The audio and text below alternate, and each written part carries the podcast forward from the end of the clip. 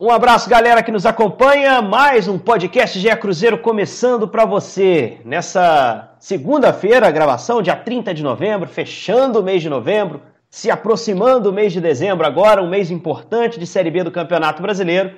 E o Cruzeiro entra nesse mês importante em maus lençóis, uma situação complicada de tabela pensando em acesso, mas uma posição confortável em relação a Z4 para quem já esteve rodadas seguidas na zona de rebaixamento uma posição até de alívio nesse momento. A gente vai repercutir aqui a derrota do Cruzeiro para o Confiança e vamos esquentar as turbinas para o clássico dessa quarta-feira à noite, Cruzeiro e América. Na verdade, América e Cruzeiro, jogo no estádio Independência. Para tocar bola comigo, ele está de volta. Depois de muito tempo afastado aqui com outros afazeres, prestigiando muito pouco a nossa tabela aqui pós-jogo, Guilherme Macedo hoje retorna, setorista do Cruzeiro. Obrigado, Guilherme Macedo, por ter dado um pouquinho de moral para a gente. Um abraço. Fala, Henrique, Jaime, amigos que estão nos escutando. Sempre uma honra estar com vocês aí, mas Cruzeiro também ocupa muito nosso tempo no, no, no GE. Globo e estávamos bem representados aqui sempre, tenho certeza. Estava com o Gabi Duarte. Você vê, Jaime Júnior, que está sempre aqui com a gente. Esse dá moral para o nosso podcast, esse faz contas, esse aí traz sempre um material de muito, muita riqueza para a gente. Você tá vendo, Jaime, que o, o Gui Macedo veio, mas a voz dele não. Reparou isso, Jaime? Um abraço. um abraço, Henrique, um abraço, Macedo, bem-vindo de volta. Que a voz possa dar aquela melhorada aí nos próximos dias, né? E que seja só uma questão de, de voz um pouco ruinzinha mesmo, que às vezes acontece com, com mudança de tempo. Tem dia que tá dando a chuva, tem dia que tá com mais sol, né? É isso aí, tem dado, tem dado muito problema. Até Cruzeiro, pouco problema, né, em relação à Covid, né, o, o Macedo? Não teve surto igual no Atlético, igual o América está vivendo. A gente tem falado pouco do, do surto do América. O América tem ali alguns jogadores afastados ao mesmo tempo, né? Já teve a dupla de zaga afastada também. O América também teve mais casos. O Cruzeiro, nem tanto, mais espaçados os casos também, né, Macedo? Exatamente, o Cruzeiro teve alguns casos ali logo no início, né? Quando voltou a treinar. Isso. Teve o, teve o Jean, teve o Léo, é, o, o, Vinícius Popó, né, que também já foi emprestado para o esporte, mas depois ficou um tempo sem ter, aí depois teve o Manuel, o Paulo, menino que ainda nem estreou no profissional, mas o, o, Cruzeiro, que entre os três aqui de Belo Horizonte era o que mais preocupava inicialmente, hoje podemos dizer que é o que está mais estabilizado em relação aos casos de Covid-19. O que é ótimo, que siga assim, que se houver casos, que sejam casos assintomáticos ou pouco sintomáticos. Vamos falar do jogo então, turma. Não sei se o Cruzeirense está muito disposto a, a, nos ouvir falando sobre o jogo de, de, sexta, não, mas a gente tem que abordar, né? A gente tem falado bastante, eu e o Jaime já nos encontramos até no ar, falando no Globo Esporte, por exemplo, desse jogo, é, e acho que, sei a opinião dele, porque a gente já falou, é, o Cruzeiro chegou a jogar em outros jogos pior do que jogou na sexta e ganhou.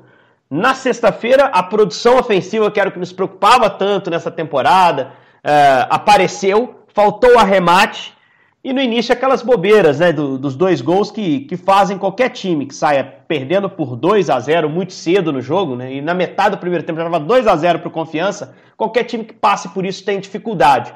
Mas a atuação do Cruzeiro, né, Jaime, como a gente já falou fora do ar e até no ar eventualmente, a atuação não foi tão ruim assim. É, é essa leitura, né?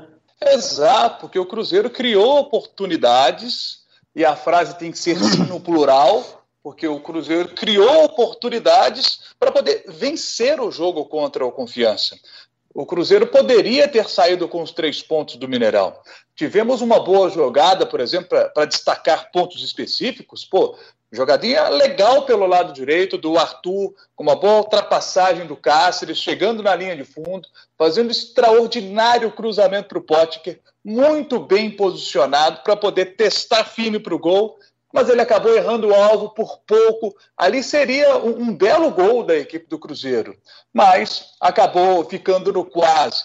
O próprio Potker teve uma chance no segundo tempo, Thiago também teve, Arthur Caíque obrigou o goleiro da equipe do Confiança a fazer uma grande defesa. Então, você vê que o Cruzeiro teve oportunidades para marcar, poderia ter vencido sim, mas não foi eficiente nas oportunidades que teve. Já o Confiança foi eficiente, foi mais eficiente que o Cruzeiro e venceu por, por 2 a 1 um. é, Além da eficiência do Confiança, Por exemplo, aproveitou bem uma batida excelente escanteio do Guilherme Castilho, mas o Jadson estava na primeira trave para tirar e acaba atrapalhando a ação do Fábio. E aí sai o gol olímpico do Guilherme Castilho. É, teve o pênalti, e aí o Cruzeiro deu um azar muito grande nesse lance, porque aí o, o Cáceres estava com o braço aberto, faz ação de bloqueio. O Sandro Meirahit até disse na, na transmissão que não concorda com esse tipo de, de marcação, mas é a orientação da FIFA, que nesse tipo de lance, o braço do jogador estando aberto como estava e fazendo ação de bloqueio como fez, o pênalti tem que ser marcado. E ali o Confiança fez 2 a 0. Então o, Cruzeiro sentiu emocionalmente bastante esse gol.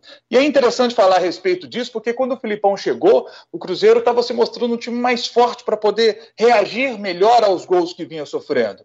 Por exemplo, no jogo contra o Guarani, o Cruzeiro tem um jogador expulso, que foi o Potker, injustamente expulso, né? É, é importante se lembrar. O Cruzeiro perdendo o jogo por 3 a 2 uma situação muito difícil na partida e emocionalmente teve força para poder buscar o gol de empate numa situação bastante adversa. Então, acho que esses pontos precisam ser destacados.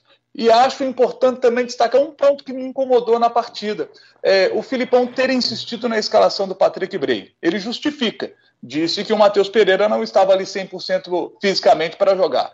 Mas o jogo que eu vi do Matheus Pereira no segundo tempo, sem perder uma disputa sequer pelo lado esquerdo, fazendo um, um, um segundo tempo muito bom é, é, pelo lado esquerdo ali, o Matheus Pereira, eu entendo que ele poderia ter começado o jogo e quando não tivesse mais condições físicas, aí o Filipão botava outro jogador no lugar. É, é, seria melhor ter começado a partida com o Matheus Pereira. É, até porque o Thiago Enes, lateral do, do Confiança, fez um estrago ali no Patrick Bray, inclusive no lance do segundo gol, né? O pênalti é gerado a partir de um cruzamento da direita em que o Bray é pintado ali, não consegue nem fazer a falta, se puxa pela camisa ali, mata a jogada. Ah, mas é muito fácil você falar isso depois que sabe que foi pênalti.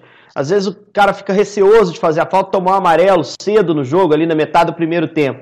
Mas assim, mesmo que não rolasse o pênalti, era um lance de perigo, né? O cara ia chegar à linha de fundo, a falta ali seria tática, evidente, o ideal é não tomar o drible, mas o Bray foi muito batido no jogo, e mesmo assim Uh, o Filipão deu sequência a ele, uh, falou da questão física, mas eu tô contigo, Jaime. Eu acho que o Matheus é que tinha que ter sido titular e, e jogado o quanto ele suportasse. Depois, se for o caso, você tem cinco mexidas, você faz uma ali para fazer essa reposição. O que te pareceu o jogo, Luiz Guilherme Macedo? O que, que você achou do, do jogo? Você achou justa a derrota do Cruzeiro? Você concorda com a gente que o Cruzeiro produziu mais que nos outros jogos? E talvez merecesse até melhor sorte pela produção, faltou um pouquinho de arremate. Você viu erros defensivos que o Cruzeiro não vinha cometendo? O que, que você achou desse 2 a 1 é, vocês foram perfeitos nesse resumo. E em relação ao Patrick Bray, você citou que ele poderia ter matado uma jogada, Henrique. Tem o exemplo do Adriano, que matou uma é, mais ou menos nesse mesmo tempo ali de jogo, metade do, do primeiro tempo, ele já tinha um cartão amarelo num contra-ataque que ele matou. Então, o jogador de defesa tem que ter essa visão de, de matar contra-ataques, né? Para evitar um gol, um pênalti, como foi. Agora, falando exatamente do Adriano, eu acho que o meio-campo do Cruzeiro funcionou menos do que funcionou contra a Chapecoense. É, o Cruzeiro contra a Chapecoense, taticamente, foi perfeito. Meio-campo marcando muito bem, com o Adriano, com o Jadson, é, as linhas muito compactadas, e o primeiro tempo o Cruzeiro muito distante é, com, com, dando espaço para os meias e, e, tem sido tem sido assim aqui no Mineirão. A gente viu contra o Figueirense os jogadores de meio do Figueirense tomando conta é, do, do, jogo. Assim também foi contra o Guarani. E o primeiro tempo contra o Confiança, o Guilherme Castilho jogou muita bola. Teve muito espaço. E na frente eu acho que foi sim uma. Assim, se você for pegar o número de finalizações, Cruzeiro finalizou 17 vezes. Contra a Chapecoense lá, finalizou 16 você não. É, é, é, assim, vendo os dois jogos, a gente não tem talvez a percepção de que tenha sido um volume tão parecido. Eu, particularmente, não tive essa percepção. Até me assustei ao ver os números. Pensei até que o Cruzeiro tivesse finalizado mais, bem mais do que o jogo contra a Chapecoense. É, mas foi uma produção diferente. Eu acho que o jogo contra a Chapecoense, o Cruzeiro teve uma produção mais organizada com movimentação melhor no ataque do que foi esse jogo nesse segundo tempo contra o Confiança. O Cruzeiro criou muito pelos lados, tinha quatro atacantes em campo, mas eu senti falta de um meia. E eu acho que não foi, é, é, não foi só eu que senti falta desse meia. O Cruzeiro sente falta durante todo o ano. É, o Jaime Júnior fala constantemente, né, Jaime, sobre o Regis aqui, e mais uma vez a gente tem que falar sobre isso. O Regis não produz, o Regis me incomoda o quanto ele fica atrás dos volantes, o quanto ele está longe das jogadas de apoio aos jogadores de beirada do Cruzeiro, para uma tabela, para uma enfiada de bola para o centroavante, uma ultrapassagem do lateral na linha de fundo. O Cruzeiro tem laterais que ultrapassam muito.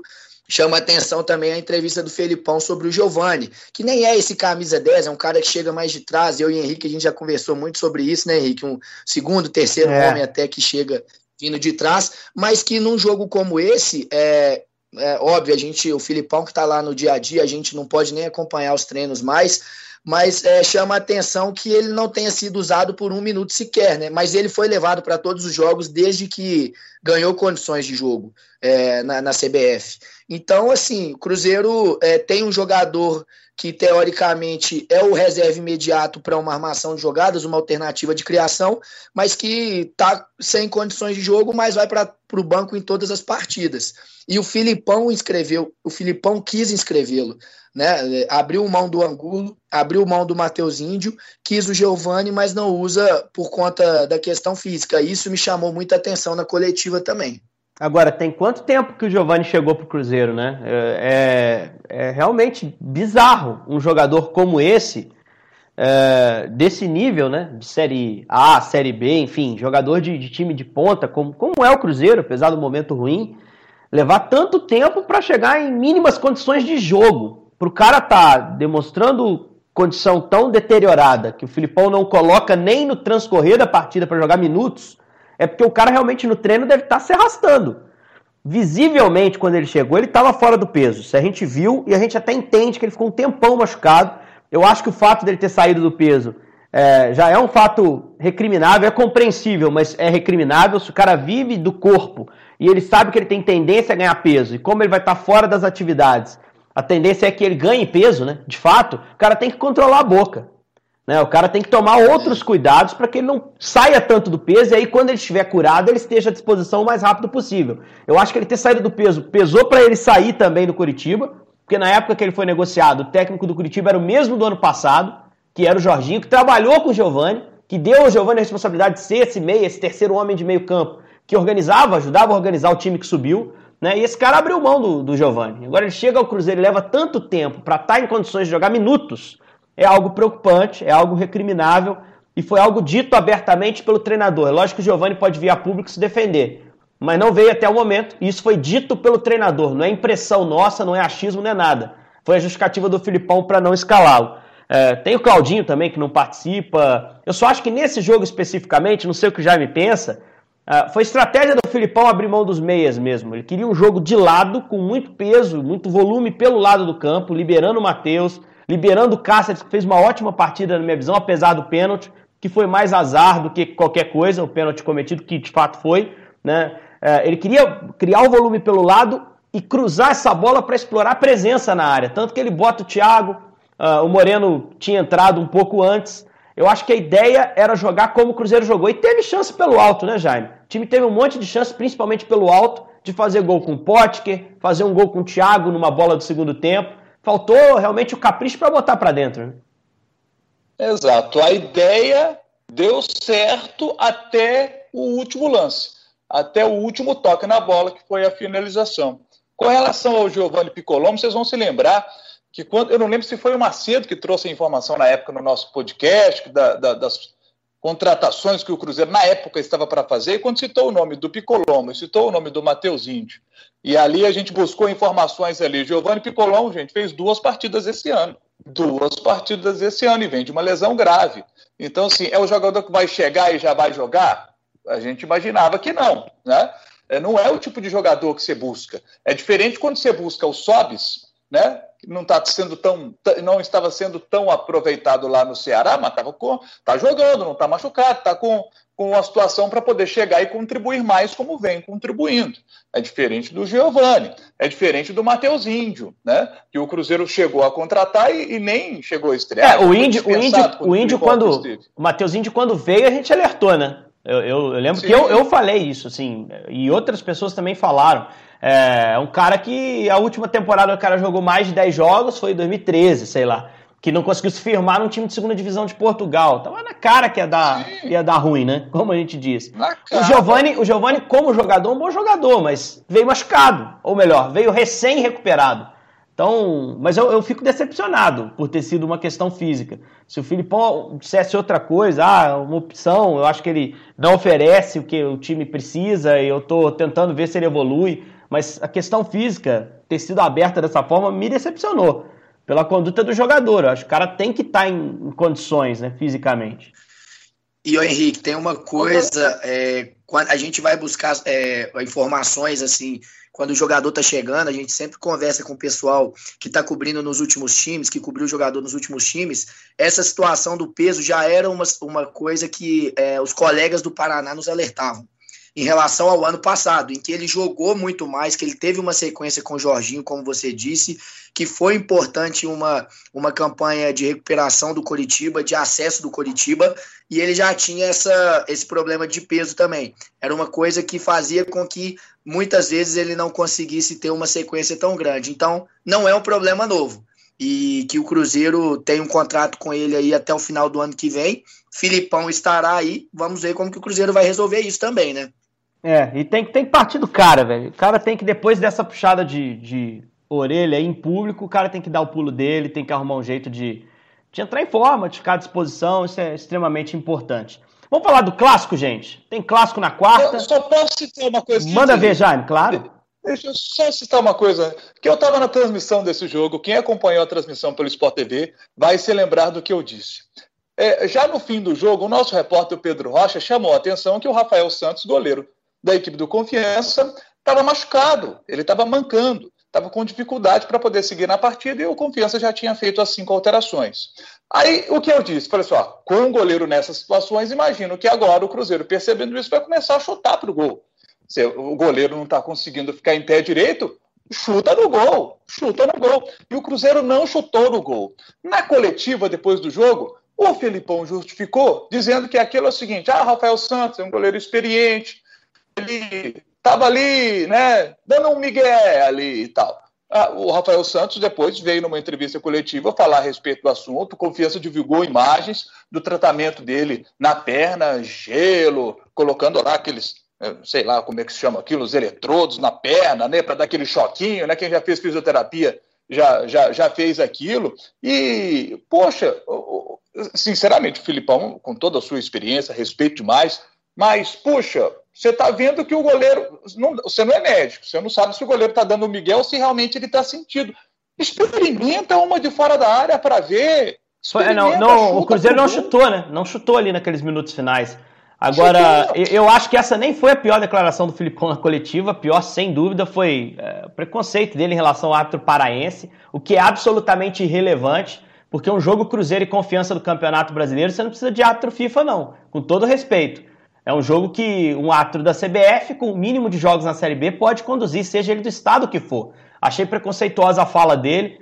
Uh, e eu vou tirar um pouquinho, porque eu também achei que era onda do Rafael, vou ser sincero com você, porque ele sente vai bater um tiro de meta. Rafael, pelo amor de Deus, é juvenil faz isso. Goleiro não tem mais mexida, você é goleiro, você tá sentindo dor, bater tiro de meta, irmão. Pô, eu inteiro, de vez em quando, não consigo bater tiro de meta. Acho que não consigo bater a bola até o campo de ataque, por exemplo. Então eu, eu acho que o Filipão pode ter pensado nisso. Pô, o cara sentiu, vai bater um tiro de meta, não, não tá machucado, ganhou foi tempo. Ah, se ele tá machucado agora, é, foi até bacana ele ter lançado o vídeo, foi bacana ele ter falado, ah, o Filipão não foi correto e tal, mas eu no jogo também pensei que era onda. É, você já viu isso, Macedo? Você que é peladeiro aí, o goleiro tá sentindo. Você acha prudente o cara meter um tiro de meta no final do jogo, sem mexida para fazer? Se eu sou treinador dele, eu vou nele e falo, Rafael, você é doido? Você quer estourar de vez e eu ficar sem goleiro no jogo? É, eu tive a mesma impressão que você, Henrique. Na hora que ele estava lá sentindo, com a mão na perna, mancando, custando andar, de repente tem um tiro de meta e ele bate. Eu, eu também fiquei com isso na cabeça. Mas é o que o Jaime falou, não custa testar. O Cruzeiro precisava testar. É, e tinha final, bons finalizadores para isso, né? A gente está falando aí, o Cruzeiro terminou o jogo com quatro atacantes. Tinha o Felipe Machado, que é um cara que finaliza muito de fora da área O próprio Matheus Pereira, que chega muito por dentro, tem jogada de linha de fundo, dava para ter testado para ver se era Miguel mesmo, não precisava de ter ficado só no achômetro, né? Agora a gente fica nessa com a declaração do Filipão e com a declaração do Rafael. Então, é, tinha que ao menos ter testado. É, é tava, tava machucado. Também a confiança estava todo dentro da área ali, não é tão simples também sem encaixar um chute. Enfim, acho que é, é uma questão relevante, é uma questão importante sim, mas é. Mas acho que não é a mais relevante do, do contexto geral do jogo. Talvez o Cruzeiro estava com dificuldade para acertar o gol, né? Até quando estava de perto, foi um grande problema ofensivo. O clássico, galera, vamos falar dele. O que, que mudou em relação ao clássico do primeiro turno? Eu, particularmente, acho que é, o, o América no primeiro turno era um claro favorito. Vocês acham o América claro favorito também nesse clássico de independência? Na sexta-feira, para mim, o Cruzeiro jogou melhor que o América. Os dois jogaram na sexta, cada um seu jogo. Para mim, o Cruzeiro jogou melhor que o América. É, Jaime, você primeiro, você acha que tem favorito para esse jogo de quarta? Uh, é o América, é o Cruzeiro? O que, que, você pensa? É um jogo, sem dúvida, mais equilibrado agora. E, e acho, inclusive, que o América jogou a última partida. O América jogou pensando muito, com a cabeça muito no jogo do Cruzeiro. Por ser um clássico, o América estava jogando com o Oeste. O Oeste é o time que é o lanterna da competição. É, deu uma melhorada com o Roberto Cavalo, temos de ser honestos, mas é melhoradinha. O América tinha todas as condições de vencer esse jogo e jogou no ritmo bem abaixo daquilo que ele joga. Então, eu acho que o América estava muito com a cabeça no jogo com o Cruzeiro. Mas eu acho que vai ser um clássico muito bom porque o Cruzeiro, apesar das questões que citamos aqui, o Cruzeiro melhorou com o Felipão. A gente vê melhora no time do Cruzeiro com, com o Felipão. Houve evolução. Acho que o Cruzeiro. Agora, é, tem a questão do, do Felipão para o próximo jogo. Ele vai manter o Patrick Bray na lateral esquerda? Porque se for manter o Patrick Bray na lateral esquerda, o Ademir vai deitar no jogo. Vai deitar. Ele tem que botar o Matheus Pereira, mesmo que não esteja em 100% das suas condições físicas. Por exemplo, no jogo contra o Figueirense, aconteceu a mesma coisa do jogo contra o Confiança. Patrick Bray começa a partida e no intervalo o Filipão faz a substituição.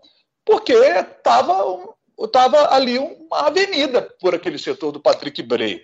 Patrick Bray, o próprio Felipão reconhece. Ele tem qualidade na parte ofensiva, tem bom cruzamento, já deu assistências, mas na parte defensiva ele precisa evoluir. O próprio Patrick Bray ele tem que é, ouvir essas críticas que chegam e, e, e, treinar, trabalhar bastante. Ele tem feito isso.